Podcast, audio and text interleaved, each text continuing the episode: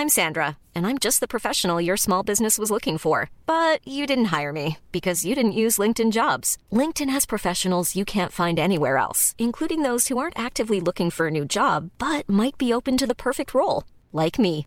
In a given month, over 70% of LinkedIn users don't visit other leading job sites. So if you're not looking on LinkedIn, you'll miss out on great candidates like Sandra. Start hiring professionals like a professional. Post your free job on linkedin.com/people today. Antes, hasta la puerta de tu domicilio u oficina. Escríbenos las suscripciones arroba heraldodemexico.com o al WhatsApp 56211 85064. El Heraldo de México. Heraldo Radio 98.5 FM. Llegó el momento de que abramos la escuela. El lavado de manos es muy importante, pero hay que hacerlo bien. Moja tus manos y aplica jabón. Talla al menos 20 segundos la palma, el dorso, las uñas y entre los dedos. También las muñecas. Enjuágate bien. Sécate con un papel y úsalo para cerrar la llave y abrir la puerta antes de desecharlo. Porque es un lugar seguro, abramos la escuela. Gobierno de México. No te confíes. Seguimos en pandemia. La variante Delta no solamente es la más contagiosa del COVID-19, se parece mucho a una gripa. Ante síntomas como tos o fiebre, hazte una prueba. Yo soy Hiroshi Takahashi y yo sí me lo pongo. En el Heraldo de México queremos estar contigo y ahora te ofrecemos una variedad de skills que puedes escuchar desde tu Amazon Alexa. Adela Micha y la imagen del día. Últimas noticias Heraldo de México. Sergio Sarmiento. Lo único que tienes que hacer es Paso 1. Crea una cuenta en Amazon y selecciona México. Paso 2. Descarga la app de Amazon Alexa desde tu tienda de aplicaciones. Paso 3. Inicia sesión en la app, abre la opción de skills y juegos. Paso 4. Busca el Heraldo de México y ahí podrás encontrar todos nuestros skills. Activa los que tú quieras. Listo, ya estamos contigo a través de Alexa. Heraldo Radio 98.5 FM, una estación de Heraldo Media Group, transmitiendo desde Avenida Insurgente Sur 1271, Torre Carrachi, con 100.000 watts de potencia radiada. Cada noche los expertos se reúnen para debatir, polemizar, desmenuzar a la noticia y a sus protagonistas en una mesa de opinión que saca chispas. Esto es El Heraldo, la silla rota por El Heraldo Radio. Iniciamos.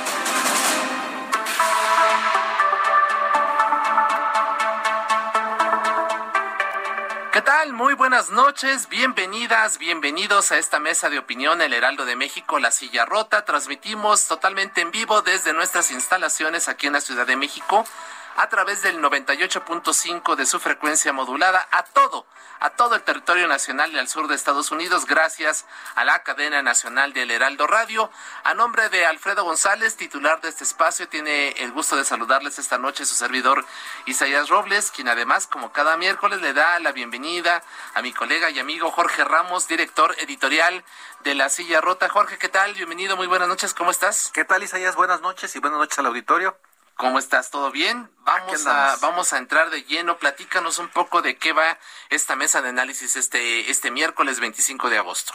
Pues mira, eh, estamos ya en los prolegómenos de, de un eh, pues recrudecimiento ¿no? de la actividad eh, política, que no ha cesado, por supuesto. Se acerca ya el, el primero de septiembre y con ello el tercer informe de gobierno del presidente Andrés Manuel eh, López Obrador, el que está previsto en la ley, porque eh, el, el, hay que decirle al auditorio. Hemos ya perdido hasta la cuenta, Ya creo, perdimos ¿no? la cuenta de cuántos, ¿De cuántos informes, informes lleva, eh, Presenta muchos informes, pero bueno, es el tercero que, que de manera eh, legal eh, tiene que presentar. Y bueno, Isaías, ¿qué esperar de este informe de mitad de sexenio? ¿Qué nos espera para la segunda mitad? Así es, pues sí, preguntas que tenemos que hacernos, eh, no solo los medios, la sociedad entera, las organizaciones, en fin, todos los sectores, estamos pues ya en, en este balance de lo que implicó la primera mitad del gobierno de la autodenominada cuarta transformación, qué sigue, ¿no? Hacer un balance es propio, eh, propicio, pero además también preguntarnos y qué podemos esperar para los siguientes tres años. Y bueno, pues para hacer justo este balance de lo que ha significado la primera mitad del gobierno de la autodenominada Cuarta Transformación y de lo que falta hasta 2024, hemos convocado esta noche a Judith Senyacen Méndez. Ella es coordinadora del área de salud y finanzas públicas del Centro de Investigación Económica y Presupuestaria. Judith, ¿qué tal? Bienvenida, buenas noches.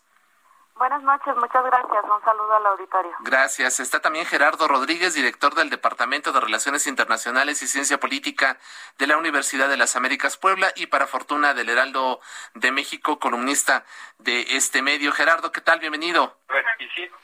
Eh, José Luis lo que necesitaría tener es una lista. Perdón, ahí digo, vamos a vamos a, a, pedirle a, Gerardo que nos que, que ya, este, se incorpore, que ya estamos al aire. Ulises Corona, por lo pronto. ¿eh? Ya, ya se dieron cuenta que estamos en vivo. Ulises Corona, académico, investigador de la Facultad de Ciencias Políticas y Sociales de la máxima casa de estudios de la UNAM. ¿Qué tal, Ulises? Bienvenido, buenas noches. buenas noches, qué gusto saludarlos. Un saludo a la mesa. Gracias. Y, y, finalmente, gracias Ulises, está también José Ignacio Martínez Cortés. Él es coordinador del Laboratorio en Análisis en Comercio, Economía y Negocios. José Ignacio, bienvenido, buenas noches. Muchas gracias por la invitación, Isaías y Jorge. Al contrario, pues muchas gracias. Una mesa muy completa, muy vasta, con gente experta en cada uno de los temas que vamos a abordar a, lo largo de los siguientes minutos, Jorge. Así es. Y bueno, para eh, abrir boca, pues eh, recordar, insisto, que el presidente Andrés Manuel López Obrador está obligado por ley a presentar un informe del Estado que guarda la administración pública, ¿no? Dirían los clásicos. Eh, ¿Qué esperar? Y creo, Isaías, auditorio, nuestros invitados, primero vamos a abrir la discusión en lo general. Luego abordaremos eh, eh, por temática las principales preocupaciones eh, de, la gente. Y nos gustaría empezar con Judith Senyacen Méndez, que nos, ella es coordinadora del área de salud y finanzas públicas del Centro de Investigación Económica y Presupuestaria. Judith Senyacen, ¿Cuál es, para ver, Boca, tu primera impresión sobre qué esperar de este informe, de este tercer informe del presidente López Obrador?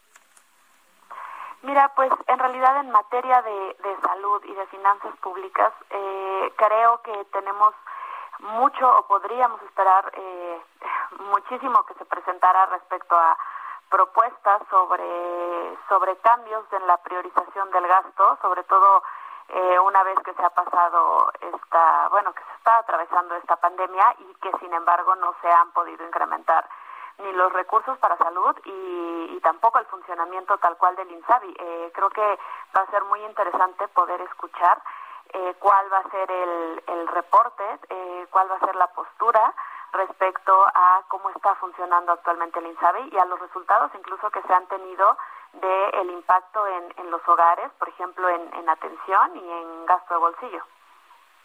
Muchas gracias, Judith. Escuchamos ahora sí, damos la bienvenida a Gerardo Rodríguez, él es director del Departamento de Relaciones Internacionales y Ciencia Política de la Universidad de las Américas Pueblas y comentábamos también para fortuna nuestra columnista de El Heraldo de México. Gerardo, bienvenido, buenas noches. Una primera impresión, ¿qué esperar de este tercer informe de gobierno de Andrés Manuel López Obrador? Muchas gracias, Jorge Isaac. Eh, pues yo creo que este es uno de los temas más, más, sensibles para los mexicanos. Eh, las últimas encuestas del INEGI siguen señalando que es el principal problema que les aqueja, no son los baches, y los baches es un tema también de seguridad, ¿no? Eh, mira, yo creo que va a llegar con cifras muy alegres, porque sí las hay, si las sabes manejar eh, los delitos federales efectivamente en promedio bajaron 27%, pero los ciudadanos de a pie no lo ven. Yo te lo digo aquí en confianza. Hace hace tres semanas le robaron el coche a, a, mi, a mi hermana en el Estado de México. Están aumentando los robos en las ciudades porque así como los criminales también se tomaron días de, de asueto por la pandemia obligada porque se bajaron las actividades económicas, están regresando a la actividad porque se les da la oportunidad, porque los ciudadanos estamos volviendo a tomar el transporte público, el taxi, estamos en las calles y, y, empieza a haber otra vez dinero en las calles y eso está promoviendo la delincuencia que tendrían que, asumir los gobernadores como responsabilidad y los presidentes municipales, pero todas las mañanas el presidente sale a asumir que él es el responsable de, la seguridad en el país. Entonces, eh, sí se bajó la percepción en materia de seguridad. Eso sí es pues, un dato muy relevante. Y en la Ciudad de México tenemos los índices más bajos de percepción de la violencia, de la incidencia delictiva, desde la época de Marcelo Ebrard. Entonces, eh, va a llegar también con, con, cifras muy importantes en temas de, de, creación de instituciones. La Guardia Nacional va a llegar a 100.000 elementos eh, desplegables, ¿no? O sea, más o menos el 90% de la Guardia Nacional que van a llegar a, a ser 100.000 ya son desplegables, desplegables y un 10% administrativos. 248 cuarteles de la Guardia Nacional. Nunca habíamos tenido eso. Eh, la oposición va a llevar el tema de la militarización del país, por supuesto. Va a llevar el tema de que la seguridad no son miel sobre hojuelas, también. Entonces, eh, yo, yo creo que va a ser un, un, un tema que en esta ocasión el, presidente va a poder dar eh, algunos, algunos logros y como en los últimos dos eh, informes, y con esto termino, ha, sido eh, responsable en no echar las, las campanas a volar. Así es, Gerardo, muchas gracias. Gracias a Gerardo Rodríguez. Bueno, y ahora le pedimos también para abrir a Ulises Corona, académico investigador de la Facultad de Ciencias Políticas Sociales de la UNAM. Ulises. Muchas gracias. en primera instancia, el presidente eh, dará cuenta del estado que guarda su administración pública de su gobierno. Yo creo que será un informe eh, eh, per se, es decir, a sí mismo, con cuentas claras para sí, solamente para su gabinete, solamente para sus legisladores, senadores y diputados.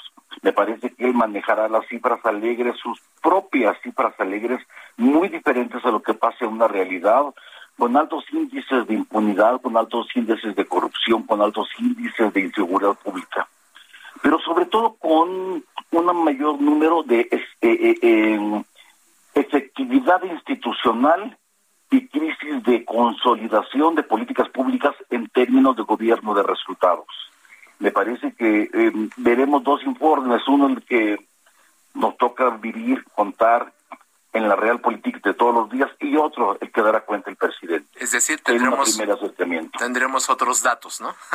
Así es. Él va a tener unos datos que yo creo que serán diferentes a la percepción que tenemos los ciudadanos de a pie. Así es. Ya está. Eh, José Ignacio Martínez eh, Cortés, coordinador eh, del Laboratorio en Análisis en Comercio, Economía y Negocios. Primera impresión. José Ignacio. José Ignacio. Sí, a la orden. Ah, sí. Tu primera impresión, José Ignacio. Sobre este informe. El, el, presidente sin duda echará campanas al vuelo en materia económica eh, poniendo sobre la mesa este, eh, dos datos, ¿no? Eh, en el segundo trimestre de 2020, la economía tuvo una caída estrepitosa de menos 18.1%. Y para este segundo trimestre de 2021, eh, la economía creció eh, 1.6%, eh, 19.6%. Eh, si hacemos este, el, análisis del crecimiento porcentual, incluso hoy este, INEGI lo ajusta, eh, tenemos un crecimiento eh, real de 1.5%. Podríamos decir que las finanzas eh, macroeconómicas del país marchan bien. Lo que no va a decir el presidente es que ese crecimiento es acompañado de, acompañado de un enorme déficit eh, social. Esto es, eh, incrementó eh, la, la, pobreza en los, en los hogares. Asimismo, hubo una reducción en el ingreso laboral y eh, tenemos eh, que eh, tres millones de personas con relación a lo que teníamos el año anterior este, no tienen todavía un empleo, así como también el empleo informal está creciendo. No obstante, el empleo que se ha creado no tiene este, el debido para cubrir las necesidades del hogar. Gracias, Ignacio. José Ignacio Martínez Cortés. Vamos ahora a otro tema, Jorge. Ahora sí, vamos a entrar tema por tema y bueno, es la economía estúpido, así fue el eslogan ideado por eh, James Carville, él era asesor de Bill Clinton durante las elecciones presidenciales estadounidenses de 1992 y bueno, la frase se ha vuelto una de las citas más citables, ¿no? Cuando se trata de eh, pues ver cómo está la economía. Y bueno, ya eh, en este momento José Ignacio Martínez Cortés nos hacía un primer acercamiento acerca de, algunos de algunas cifras y bueno eh, como especialista, nos gustaría ver eh, contigo, José Ignacio, eh, cuál es el balance en materia económica y, ojo, ¿tiene la culpa la pandemia o las decisiones de gobierno? mira, la pandemia, sin duda, este, al igual que toda la economía este, mundial, ah, este, provocó una, una caída en, en, en, la economía nacional. No obstante, hay un indicador eh, que eh, refleja este, el comportamiento micro eh, de, la economía nacional, que es la inversión fija bruta. la inversión fija bruta, que es resultado de la inversión que hace el empresariado en equipo y maquinaria y también en construcción, antes de abril de 2020 eh, tenía eh, este indicador, la inversión fija bruta, eh, una caída constante de alrededor de siete trimestres. Es decir, la, la, la, economía este, se tocó con, con, la este, pandemia y también hay que es importante este, recordar que durante el primer trimestre de 2020 eh, el gobierno tuvo un subejercicio fiscal, es decir, no gastó lo comprometido.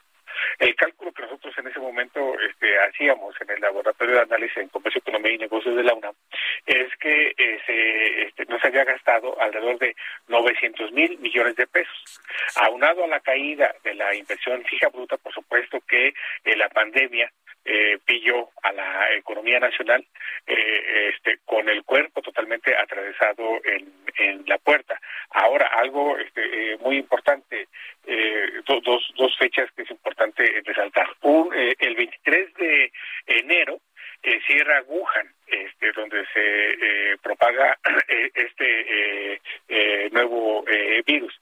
Y el gobierno reacciona hasta el 13 de abril de 2020, es, este, es decir, eh, casi cuatro meses este, después, este, el, el, gobierno reacciona en torno a qué es lo que se iba a realizar en este la en apoyo a la, a la, a la, a la economía y lo único que se resaltó fue otorgar este, créditos de 25 mil pesos por única vez a los famosos micronegocios que por supuesto esto no eh, alcanzaba. Y esto por supuesto este, nos arroja el comportamiento que hoy tiene la, la, la economía, de que crece 1.5%, Sí, y que para, y para crear empleo, para que tener una, una, una estabilidad eh, de largo plazo, la economía debe crecer mínimo 2.5, es decir, no nos alcanza lo que tenemos en este momento.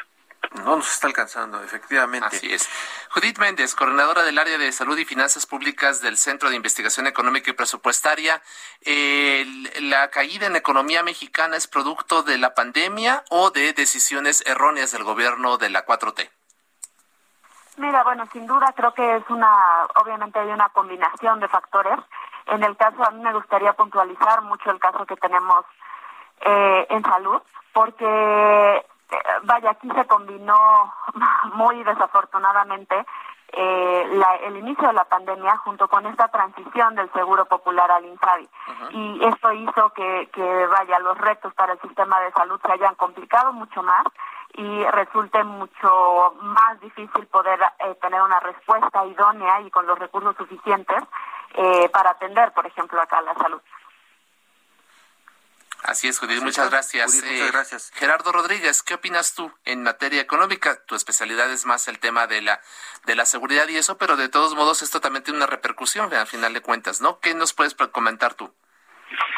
Mira, eh, el tema económico sigue siendo también algo que le pega a los bolsillos de los ciudadanos. Los ciudadanos votan en este país por dos razones, eh, bolsillo y seguridad.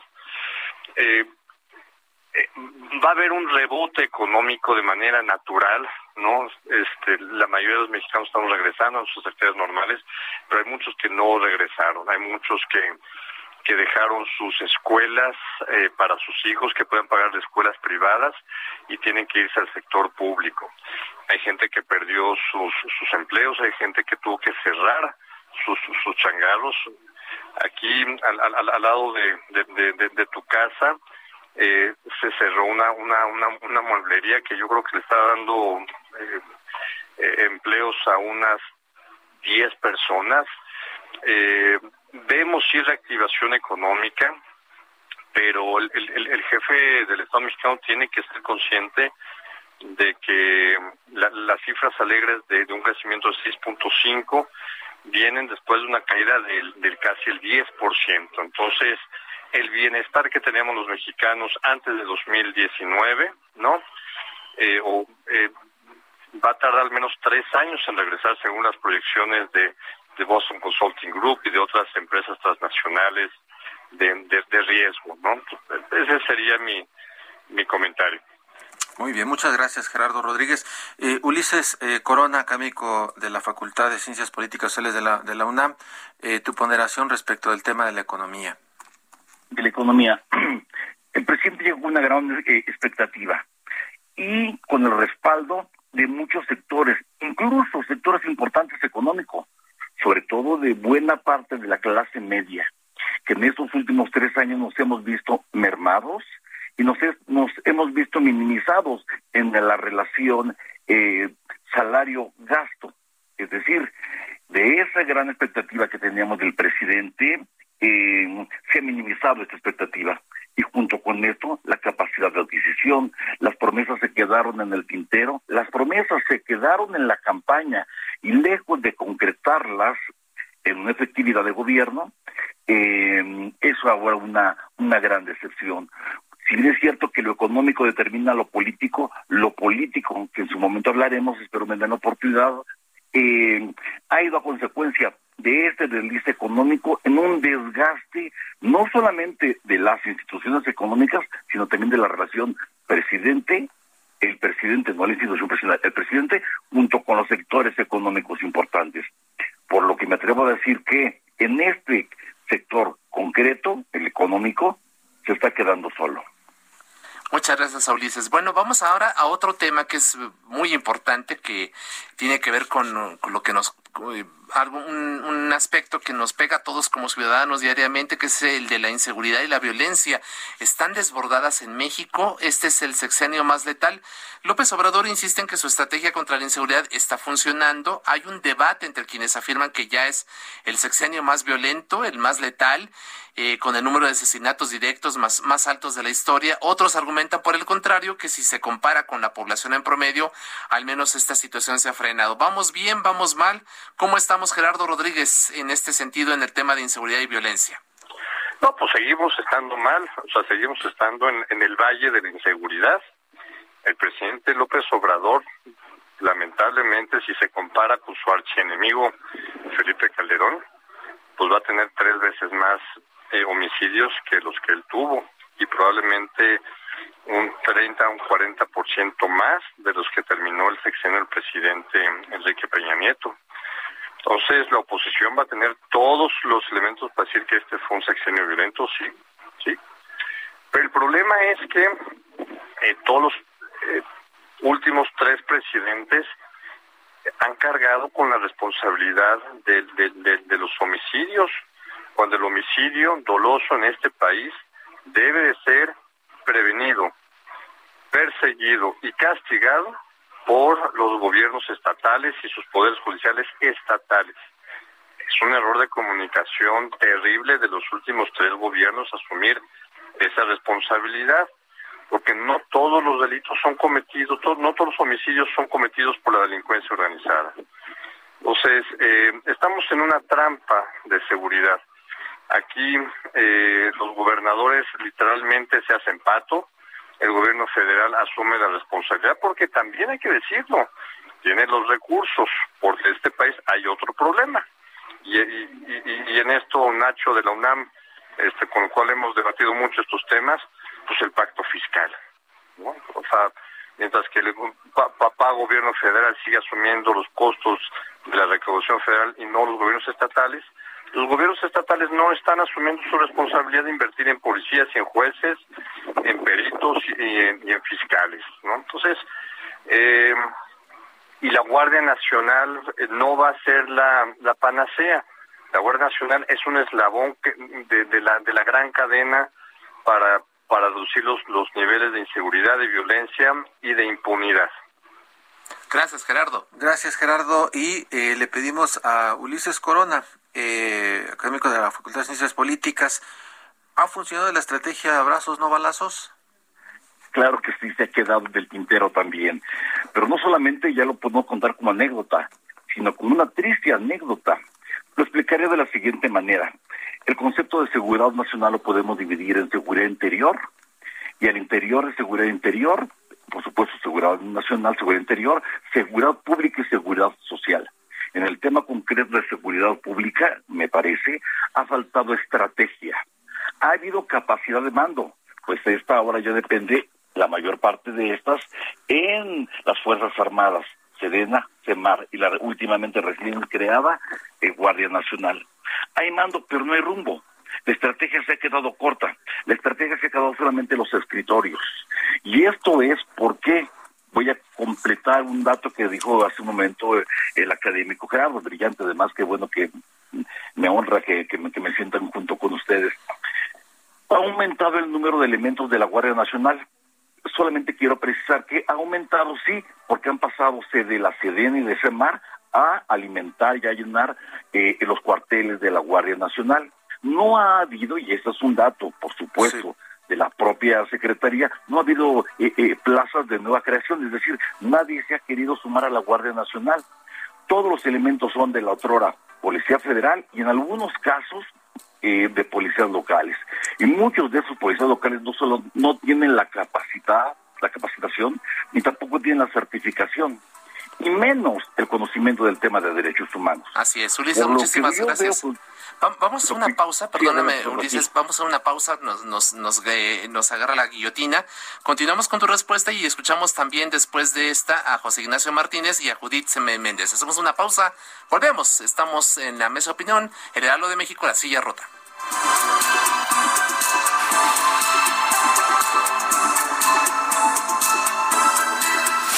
Esto es Mesa de Opinión, La Silla Rota. La polémica y el debate continúan después del corte. No te vayas. Heraldo Radio, la HCL se comparte, se ve y ahora también se escucha. Heraldo Radio, la HCL se comparte, se ve y ahora también se escucha. El Heraldo, La Silla Rota, Mesa de Análisis e Investigación, con Alfredo González Castro y Jorge Ramos. Regresamos.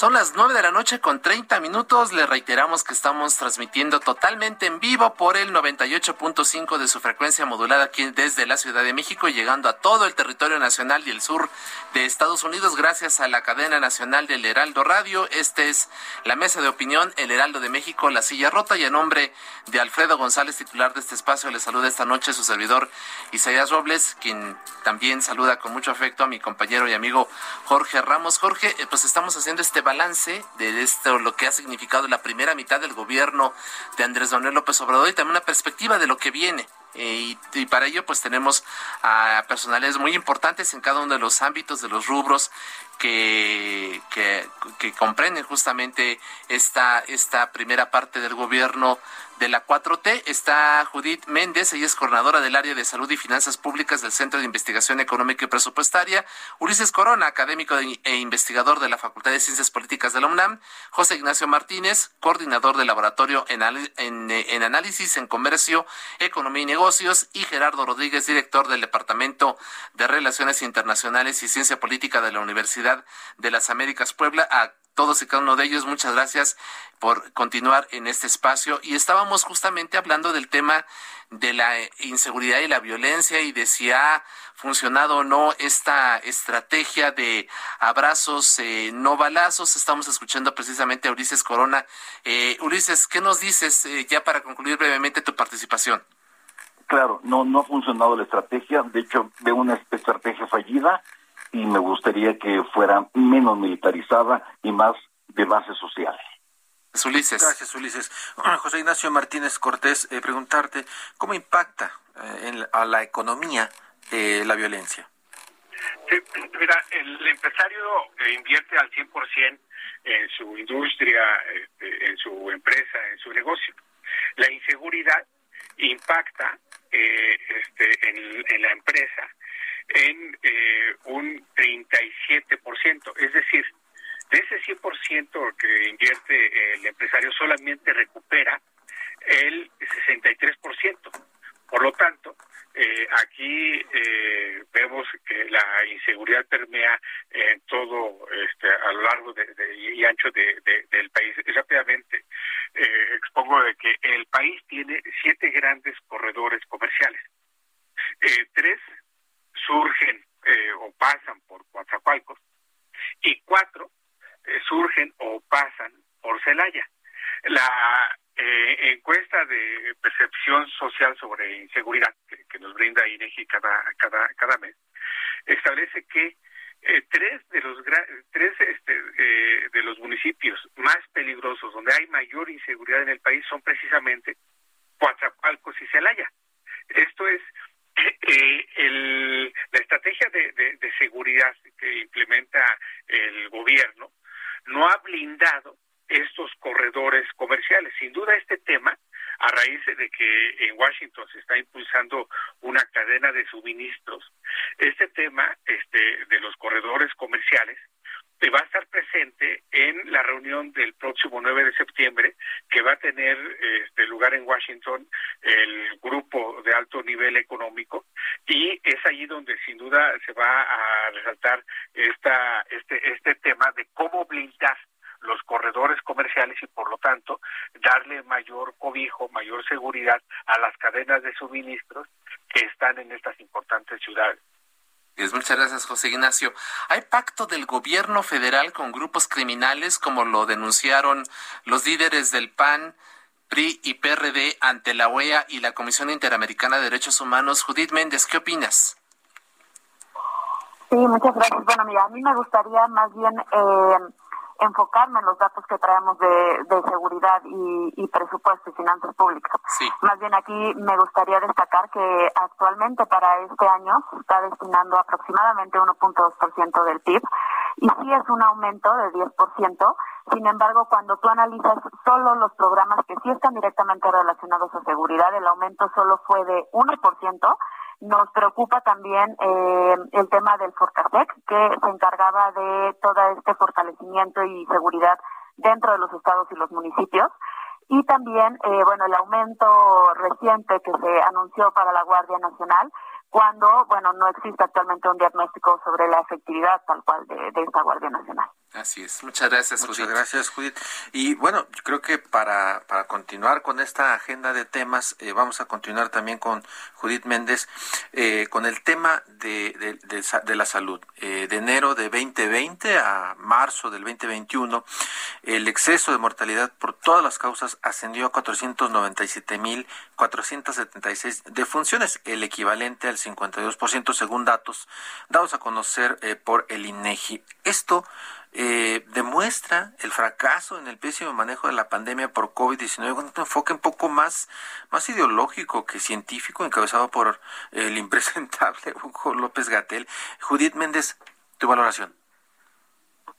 Sí, mira, yo creo que aquí tendremos que rescatar eh, la enorme brecha de, de, presupuesto que existe actualmente en el sistema de salud, que si bien esto no fue solamente de este año, eh, vaya, sí se mantuvo, aún así con pandemia. Aún con pandemia, aún con la creación de, del INSABI, el presupuesto para salud no se incrementó. Y creo que todo eso, eh, si existía duda y si en el discurso al menos se va a mantener que, que se cuenta con una cobertura universal y hay servicios para todos, desgraciadamente los indicadores nos, nos dan mayor claridad, tenemos mayor gasto de bolsillo, tenemos estas cifras que mencionas de incremento en la mortalidad, tenemos menor tasa de atención, vaya, parece que todos los indicadores eh, apuntan a que no se no se mantuvo ni una respuesta para la pandemia, eh, vaya, ni, en temas operativos ni de presupuesto, pero tampoco, por ejemplo, para mantener los servicios persistentes de salud. Lo que nosotros estimábamos es que para una respuesta por COVID se requeriría aumentar al menos en 2020 un, un punto del PIB más al presupuesto de salud. Lo que se incrementó, lo que vimos que se gastó en 2020 fue una décima parte de eso. Y además, eh, pues las consultas cayeron casi a la mitad, eh, donde tienes ahí implicaciones importantes porque, bueno, son costos humanos y económicos el hecho de haberse dejado de atender. Así es, muchas gracias Judith. Hablabas precisamente del INSABI como una apuesta fundamental del gobierno de la 4T eh, en sustitución del Seguro Popular, además de que pues se modificó todo el sistema de compras de medicamentos. ¿Cuál es el balance? ¿Salió peor el remedio que la enfermedad? ¿Qué opinas al respecto, José Ignacio Martínez, coordinador del Laboratorio en Análisis en Comercio, Economía y Negocios de la UNAM? Sí, eh, no se tiene bien bien las reglas de operación del INSABI no no sabemos este, qué población está siendo eh, beneficiada eh, no se da a conocer este, el, el, padrón. Y también eh, en qué ciudades este, se está totalmente atacando esta esta, esta este, cuestión este, sanitaria y esto no, nos lleva precisamente a esta cuestionada este, transparencia por parte del gobierno y sin duda lo que nos arroja este, en estos días eh, la, la, encuesta nacional de ingreso y gasto de los de los hogares donde este, eh, los encuestados precisan que eh, sus servicios de salud cayeron y eso este, arroja precisamente de que el INSABI no ha dado esos resultados que se esperaban. Gracias, José Ignacio. Gracias, José Ignacio. Eh, y bueno, eh, preguntaríamos a eh, Ulises Corona. fíjate, Ulises, por una columna de Roberto Rock, quien es director general de la Silla Rota, nos enteramos que está detenida la compra de vacunas contra el COVID-19 y que México no ha pactado con las farmacéuticas la adquisición de biológicos en 2022. ¿Qué opinas de esta decisión? Ha habido una grave falta de transparencia, de rendición de cuentas. Y no se pueden perder vacunas, no puede haber claridad en las mismas. Ante el costo de la compra-venta, yo creo que es obligación del presidente, es más, obligación de la cuarta transformación y todo el equipo que a este le apoya, de que se tenga que transparentar hasta la última, hasta la última jeringa junto con ello la aguja. Si verdaderamente quiere que esa transformación trascienda, es obligado esta transparencia. Muchas gracias, Ulises. ¿Qué opinas al respecto, Gerardo? ¿Podríamos calificar de criminal el manejo de la salud en el gobierno de López Obrador? Yo creo que es una palabra muy complicada, pero todos los todos los indicadores sobre el tema de la sobremortalidad o las muertes que ha producido el COVID pues son irrefutables, ¿no? Yo creo que el mal manejo del subsecretario López Gatel es evidente. Hemos tenido eh, algunos eh, aciertos, yo te diría, en temas de política exterior, el haber diversificado la compra de, de, de reactivos de vacunas con China, con Rusia, yo creo que fue un acierto. Ah, hoy, eh, perdón que traiga eh, eh, análisis personales, pero mi, doctor me dijo, este, si ya te pusiste una primera dosis de una vacuna americana, si puedes ponerte una china, una rusa, eh, te va a ayudar. Y, y, y, y en América Latina, después de Brasil, somos el país que tiene una mayor eh, tasa de vacunación, ¿no? Lejos estamos de lo que se ha hecho en otros países, pero creo que eh, el tema de, del INSABI es, por supuesto, es un total fracaso. Se, se dejó en el desamparo a gente que ya tenía el seguro popular eh, con el fin de crear, de, ser una nueva institución y el Seguro Popular con, con sus aciertos, con sus errores, con casos de corrupción, pues estaba funcionando y le estaba dando eh, un beneficio y una seguridad a gente que no estaba registrada en los eh, institutos de seguridad estatales de salud o en el IMSS. Isaías. Así es, muchas gracias, eh, Gerardo. Hacemos un pequeño paréntesis con información de último momento. El gobernador de Jalisco, Enrique Alfaro, eh, acaba de tuitear, dice algo terrible acaba de suceder en el Hospital General de Occidente. Alguien se robó un bebé no es posible que exista este nivel de maldad y la Fiscalía del Estado está solicitando el apoyo y colaboración de la ciudadanía para reconocer o, brindar información eh, que pueda dar con el paradero de la presunta responsable de la sustracción de, un bebé, justamente de este bebé ahí en el Hospital General de Occidente. Están incluso eh, posteando la, imagen de una eh, mujer que aparentemente estaría vestida como enfermera, quien habría sustraído este bebé. Hacemos este pequeño paréntesis en esta mesa con información que está surgiendo en estos momentos, pero ya continuamos con el análisis, Jorge. Así es, de último minuto. Eh, bueno, ahora vamos a entrar a la, a la materia este, política, política ¿no? Eh, Ulises Corona. Eh, el, el, próximo miércoles arranca la nueva legislatura y con ella, bueno, pues una nueva Cámara de Diputados. Morena ha propuesto eh, sumar al Partido Verde y al Partido del Trabajo para eh, lograr una mayoría que le permita controlar los órganos de gobierno. Una eh, megabancada le llaman. Una megabancada que, bueno, a decir de algunos, eh, incluso creo que ni legal sería. Pero bueno, aparte de esa discusión, bueno, pues van por la mesa directiva, ¿no? y la Junta de Coordinación Política, que es el control político y también, pues, monetario. además, durante los tres años de la, de la legislatura. Así es. y bueno, nada más de que lo hayan pensado, que lo hayan pensado, pues refleja el talante que traen. ¿Podemos esperar, Ulises, eh, algo del mensaje político del presidente o ya se agotó la excusa de culpar al pasado neoliberal de todo y con ello ocultar eh, pues la incapacidad? No, no se ha agotado la excusa para el presidente, la va a seguir como, como sonaja de campaña. Eh, no es correcto que que tomen esta actitud de agarrarlo y agarrarlo todo, y cuando pierdo arrebato. Pero las prácticas de la política también se han roto, se han roto las reglas. El debilitamiento de las instituciones políticas tiene que ver con los partidos políticos, con las instituciones que del Estado suponen la capacidad de gobierno, la gobernanza y la, gobernada, y, la gobernabilidad. Se ha desgastado la Secretaría de Gobernación, se ha desgastado el INE, los propios partidos políticos se han desgastado.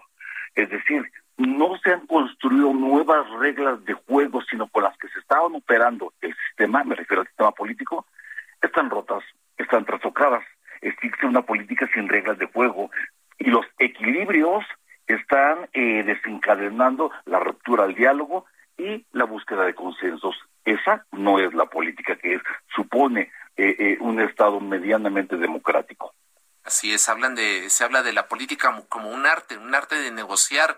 José Ignacio Martínez eh, Morena no ha sabido realizar este arte de la política. Así es, eh, este, se casan con eh, la marca de la casa, que es este, la figura de el presidente López Obrador, pero por sí mismo el partido este, de Morena no ha logrado hacer este, suyo eh, en la simpatía de, o de, la otra parte del electorado que, que no le simpatizaba en 2018 incluso pues vimos recientemente que eh, tuvieron un enorme retroceso. Esto eh, refleja eh, que por sí mismo Morena no este tiene una enorme reducción en la este, representación en la Cámara de, de Diputados y esto va a provocar que dependa totalmente del Partido Verde, que sabemos que se vende al, al mejor postor, y por lo tanto eh, este, se tiene esta eh, estrategia de hacer una mega eh, bancada para quedarse con la famosa este, mesa directiva de la Cámara de, de Diputados, ¿no? Y esto nos estaría llevando a cómo Morena va a plantearse las elecciones elecciones de las próximas seis entidades que están en juego en 2022 y 2023 de cara a las este, máximas elecciones que vamos a tener en 2024. Preocupante, preocupante lo que nos, nos dices, José Ignacio. Gerardo Rodríguez, ¿tú cómo estás viendo eh, desde tu óptica pues eh, el, el, perfil que está de política que está llevando tanto el presidente del observador como lo que estamos viendo en la Cámara de Diputados? Gerardo. Creo que la comunicación. Sí, ¿me escuchan? Adelante, adelante, Gerardo. Gracias. Eh, yo lo relacionaría con la investigación que, que soltó una bomba, tema de la investigación al presidente Peña Nieto y a Videgaray. El, el presidente estaba confiado de que el PRI le podía dar junto con el Partido Verde y el Partido del Trabajo la mayoría en la permanente y en la constitucional y en reformas constitucionales. Lo que no sucedió, vimos al presidente del PRI estar en una eh, faramaya en Washington denunciando, por supuesto, intenciones eh, violatorias de derechos humanos y la vinculación de la delincuencia organizada con las últimas elecciones. Esto para mí es, muy importante. El gobierno federal no las tiene todas en el Congreso de la Unión. Va a tener una oposición permanente y va a tener que cooptar a, a legisladores de oposición para tener la mayoría que requiere para, para sus transformaciones políticas. Jorge Isaías. Pues ahí está. Eh, Judith Méndez, eh, tu ponderación, ¿cómo ves el, en el, tema político? Eh, ¿cómo, ¿Cómo estás viendo a la cuarta transformación? Pues mira, creo que aquí tendré yo que puntualizar y vincularlo a la falta de funcionamiento que hemos visto del INSABI y que muy probablemente va a seguir, o sea, por más que, que nosotros quisiéramos ver un cambio en la propuesta, incluso en el presupuesto, hablar eh, temas de reforma fiscal eh, o adecuaciones fiscales, eh, al parecer eh, lo más probable es que el discurso se vaya a mantener. Y, y, que el INSABI finalmente termina siendo un algo que esté en, una en otra realidad en un funcionamiento político y no realmente brindando atención efectiva. Eh, otro tema que tendrá que verse ahí, que también tiene mucho que ver con la con la política económica, es qué pasa ahora con si se van a mantener los estados adheridos y no adheridos al INSABI en esta eh, en esta unión de, de, los estados que que no querían eh, todavía adherirse a, a y todo este funcionamiento y mantener su sistema estatal de salud independiente y que eso tiene su implicación política, efectivamente, como bien lo señalas, Judith. Y bueno, ya estamos prácticamente en la, en la recta final y quisiéramos pedirles eh, en un minutito y medio eh, cada uno, eh, pedirles cuál es, eh, primero, su, uno, su conclusión y cómo viene el tema de la corrupción eh, que ha abanderado el presidente del observador desde tiempo antes, eh, se han documentado al menos 36 casos de presunta corrupción en las que pues, hay implicados hasta cercanos al presidente de la República, hermanos del presidente de la República señalados, y pareciera que pues aplica la máxima de para los amigos justicia y gracia, y para los enemigos la ley a secas. Eh, Ulises Corona, académico de la Facultad de Ciencias Políticas de la UNAM. Tus conclusiones y cómo ves el tema de la corrupción. Lo veo todavía muy grave el dato son el gran número de asignaciones directas, el gran número de concursos que pasan a revisión y a, eh, eh, no darse a conocer durante varios años, y que hay una justicia no pareja. Pero no solo eso, me parece que eh, lo tengo aquí en la mente no, lo, no me quiero quedar sin decirlo. Ha faltado operación política. Los operadores políticos del presidente se han desgastado tanto Marcelo como Ricardo, como los que tiene incluso en el propio Congreso, ah, se han desgastado en su operación política y no pueden desatorar acuerdos y tienen que recurrir o a la compra de votos o a la compra de legisladores o a la compra de incluso de instituciones. Y eso me parece muy grave porque se denosta la política como ciencia, que tiene objeto de conocimiento y método de estudio, pero también se denosta al político, al ser político que en su naturaleza busca siempre lo mejor para una sociedad como la nuestra. Muchísimas gracias a eh, Ulises Corona. Eh, Judith Méndez, eh, tu conclusión y eh, cómo ves el tema de la corrupción. Sí, mira, eh, creo que me voy a ir a venderla. Primero en cuanto a eh, corrupción, eh, tal vez mencionar que creo que este, el tema de corrupción en específico, por ejemplo, para la compra de, de medicamentos, fue una de las banderas para justificar la creación de, del INSABI y de la centralización, por ejemplo, de los recursos para, para estas compras. Eh, sin embargo, creo que lo que se esperaba es que el sector salud o, lo que ellos mencionaban era que el sector salud tendría que hacer más con, con los mismos recursos. Y eh, ya quedó en evidencia que no. Todavía, y aquí uno con mi, eh, con mi conclusión, todavía tenemos tres años para poder hacer cambios y reasignaciones y priorización en el presupuesto. Sin embargo, sí se ven muy complicadas dadas las, las condiciones actuales de finanzas públicas, el, el espacio fiscal totalmente en contracción. Eh, y tendría que, que estarse reflejando realmente esta prioridad del sector en el presupuesto.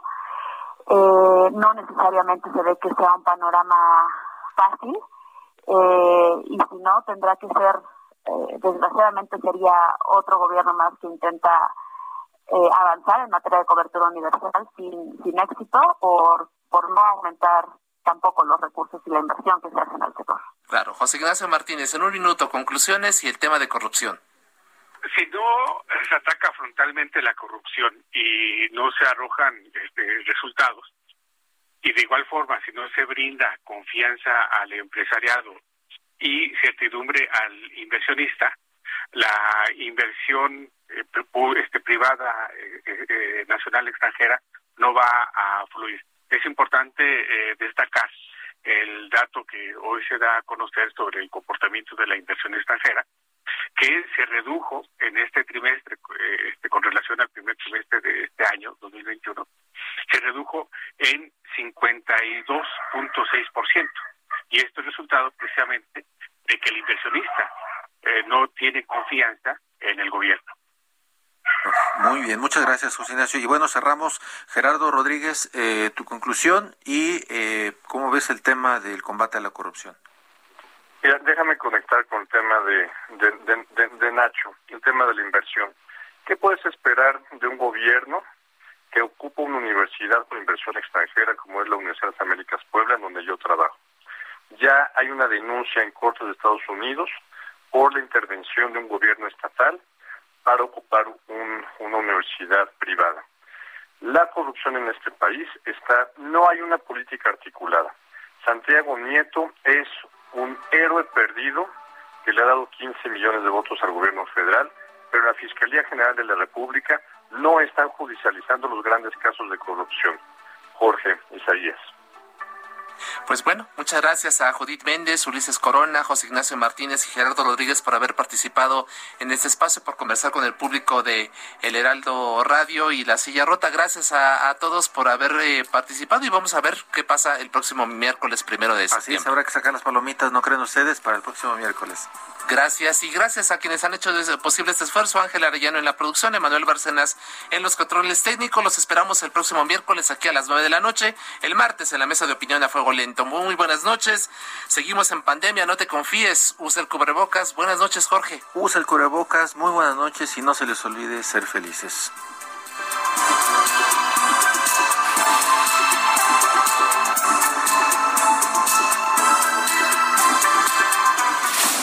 La polémica por hoy ha terminado. Te espera el próximo jueves para que, junto con los expertos, analicemos la noticia y a sus protagonistas. Esto fue El Heraldo, la silla rota, por El Heraldo Radio, con la H que sí suena. Hasta entonces. Heraldo Radio, la HCL se comparte, se ve y ahora también se escucha.